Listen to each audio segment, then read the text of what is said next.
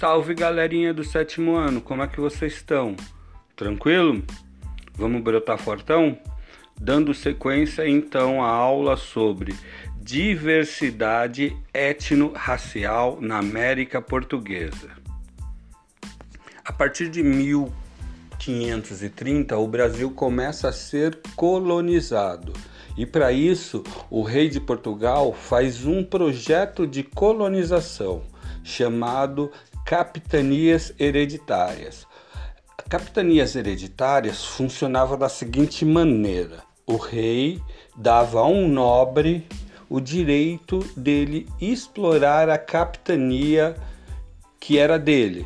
Em troca, ele daria para o rei o que ele produzisse lá, 80% do que eles produzissem, para falar a verdade. 80% é muito, gente. É só lembrar das aulas de matemática de porcentagem. É muito. Dessas capitanias, só duas deram certo: a de São Vicente e a de Pernambuco. Elas deram certo por quê? Porque elas exploraram a cana de açúcar. De 1534 a 1755, os índios também foram feitos de escravos no Brasil.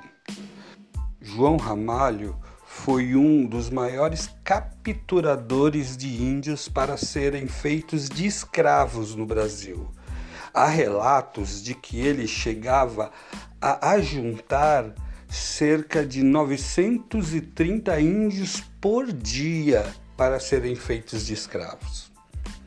A partir de 1570, você tem a inserção da escravidão africana no Brasil. Então, de 1570 a 1755, tanto índios como africanos eram escravos no Brasil. A partir desse momento, nós temos três etnias, ou seja, três povos com cultura completamente diferente uma da outra. Essas três etnias vão formar o que seria o povo brasileiro. Nós temos os indígenas, que são naturais da terra. Nós temos o português, que veio para colonizar e explorar a terra, e nós temos o africano, que veio trazido como escravo. Os índios eram natural da terra. Então eles conseguiam se organizar e eles faziam constantes guerras contra os portugueses, dificultando assim cada vez mais é, a escravidão deles. Fora isso, a bula papal de 1540 proibia a escravidão dos índios. E os jesuítas no Brasil eles catequizavam esses índios para eles serem os novos cristãos. Então existia também a resistência da igreja. Com isso, gradualmente, a mão de obra dos índios escravizados vai dando lugar à mão de obra dos africanos escravizados, porque esses africanos eles não eram natural da Terra e vão demorar um pouco para se organizar.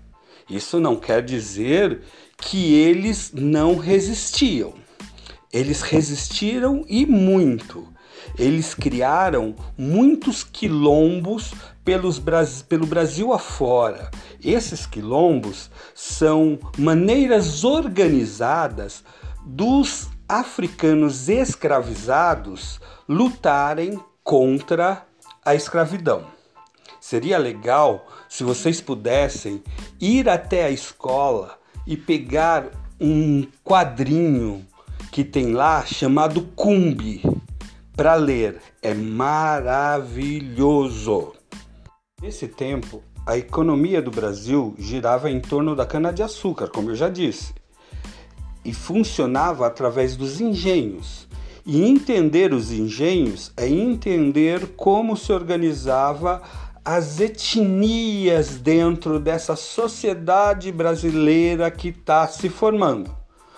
Por exemplo, o quilombo ele era dividido entre Casa Grande, Senzala e Capela. Quem morava na Casa Grande? O senhor dono do engenho. E os colonos brancos moravam próximos à Casa Grande. E do outro lado, nós tínhamos os, os africanos escravizados, que moravam num lugar chamado Senzala. E a capela, que era o espaço da religião. A gente tem que ter claro que o Brasil, nesse tempo, era altamente católico.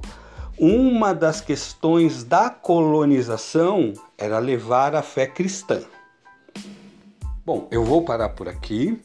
Na próxima aula que eu mandar, eu vou falar sobre o outro ciclo econômico do Brasil e a questão das etnias dentro desse ciclo econômico, que é o ciclo do ouro. Beleza?